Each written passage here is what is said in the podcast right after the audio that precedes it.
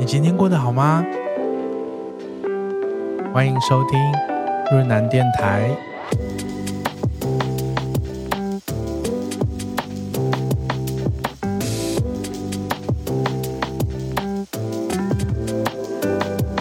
接下来的时间，就让我带着大家的小故事，还有音乐，陪你一起度过这一段时光喽。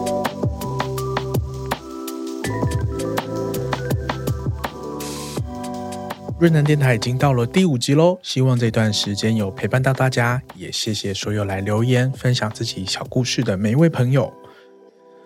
前几天我的室友在洗衣服的时候跟我擦身而过，然后他跟我说他刚刚在听润南电台，觉得很奇怪，就是我明明说我要播歌了，可是歌却没有出现。那是因为听歌的这个功能呢，需要在 KKBOX 宇宙里面才会发生。呃，主要是因为版权的关系，你要使用 KKBOX 这个平台收听，而且加入付费会员。那如果你已经是会员的话，赶快换到 KKBOX，跟着润南电台一起听起来哦。那如果你是其他的平台收听的话，就只会听到我一个人的声音。呃，当然也是很不错的啦。有一些朋友知道我在过去的两年，大概每两个礼拜会回家一次，然后一次大概四五天，也就是说我有一个月会有十天在嘉义。主要的目的呢是陪我小中风的父亲，然后以及一直在旁边当主要照顾者的母亲。疫情来的这一个月呢，我没有办法回去，其实也不敢回去，很怕就是当一个传播者。虽然我在五月份五月初的时候，就是已经打完了自费的第一剂 AZ 疫苗。老实说，这一个月我的心情是轻松的，可能是这两年来，就是父亲生病之后的这两年来是最自在的时刻。但我也却因此更舍不得我的妈妈，因为她没有其他的地方可以去，她没有呃可以暂时做自己想做的事情的这个时间和空间。这两年来，我其实也默默参与了很多所谓的照顾者的社团，看着许多人有一些悲惨难过的故事，然后例如来自各种生活现实的压力啊，心里的无助痛苦，然后在面对就是生病的人的那种呃难以言喻啦，其实很多故事啦，但是很地狱的这样说就是。我因为看到了很多人跟我一样辛苦，或者是比我更辛苦，反而有种被支持到的感觉。在这个社团里面，我们因为照顾者的这个角色，有一些共同的生命经验，反而被连接在一起了。我意识到这一点之后呢，嗯，我也尽我所能的在这些社团里面当个默默推文、表达默默支持的那一个人。今天的第一则留言是来自于跟我同乡嘉义，最近也是家里长辈生病的洪小姐。她想要跟照顾阿嬷的家人说一声辛苦你们了。很简短的一句留言，但有些话真的不用多说，懂的人都会懂的。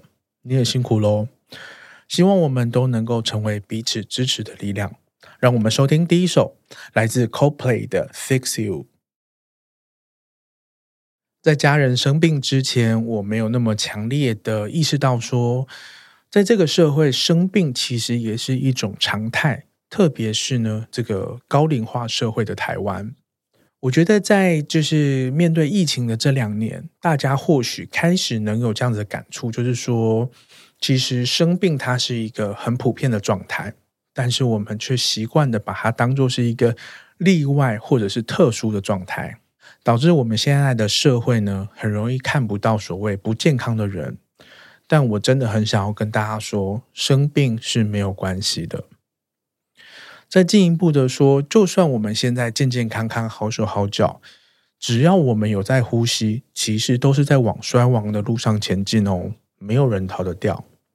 也就是说，这个社会要怎么理解不健康、亚健康或者是生病这件事情？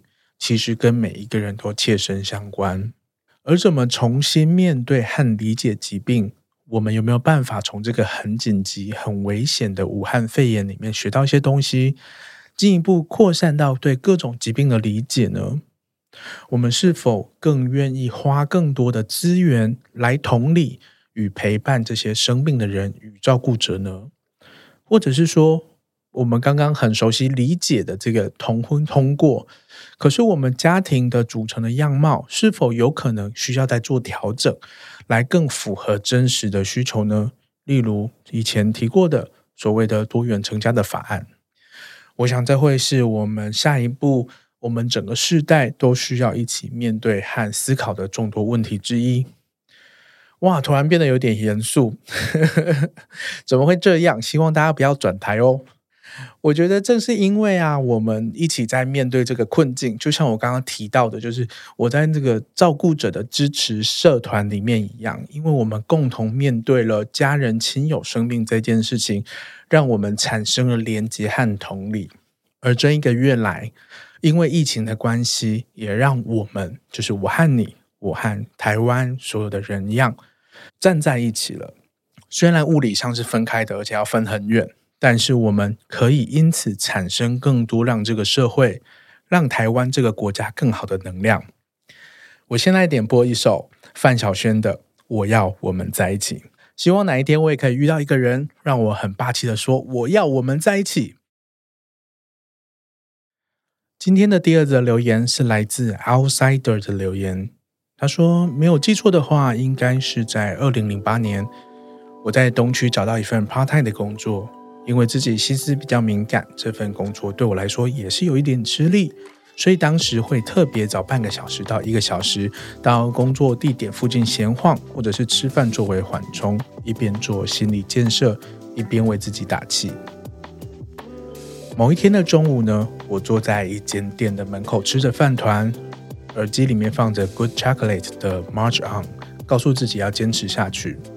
发呆的同时，感觉到店门口前方的巷子走来一对情侣，我放空的眼神直视前方，恰巧与其中的一位男生四目相交了。当我正把眼睛的焦点对准他，就马上看到他甩开她男朋友的手，一前一后的进入了他们住的公寓。其实还没来得及搞清楚发生什么事情，他们就离开了我的视线。当时真的有一股冲动，想要跑过去对他们说：“我是支持你们的。”但矜持的个性又马上告诉我不要冲动，而且自己也无暇顾及，等一下就要上班了，应该要赶快走过去。这对情侣住在敦化南路一段一六一巷里面。那天之后，有的时候上班之前，我还会特地去那边走一走，希望可以巧遇他们。无奈缘分不是自己可以掌握的。就这样带着遗憾来到了今天。过了那么多年，我仍然会不时的想起那个男生看我的眼神，冷酷的甩掉男友的手，那一幕就这样一直印在我的脑海里。我一直觉得愧疚，但不知道可以跟谁分享我的感受。恰巧今天看到这个真心话表单，好像一个浮木，觉得很感谢。如果那么巧。那位男生或者是他的男友能够听到就好了。Love is love。以上是 Outsider 的留言，谢谢你分享这个放在心里十三年的故事。十三年前，即使在台北，整个社会氛围的确没有像现在这么友善，完全可以想象那个画面、那个情景，也可以理解这个情侣的压力。而让你记在心里那么久，一定也是常常想起来。不敢说代表这个情侣感谢你的支持啦，但是我相信，就是在日常生活里面有越来越多人的鼓励和支持，就会对整体社会有所改变。我自己的观察，不知道大家有没有类似的感受？其实，在这两年啊，在街头上面看到同志情侣，呃，自在牵手的机会其实越来越高了，诶，特别是在板桥，我不知道为什么，我好常看到板桥。有牵手的情侣，真的是就是超闪。不知道大家是会在公开场合牵手的人吗？毕竟我已经是单身十年啦，想牵都没有人可以牵。我想呢，除非是特别的想要表达支持，例如对着他们笑一下、点个头，不然我觉得最好的做法就是当作没有看到，把它视为再自然不过的事情。我想这就是对同志伴侣一个最好的支持了。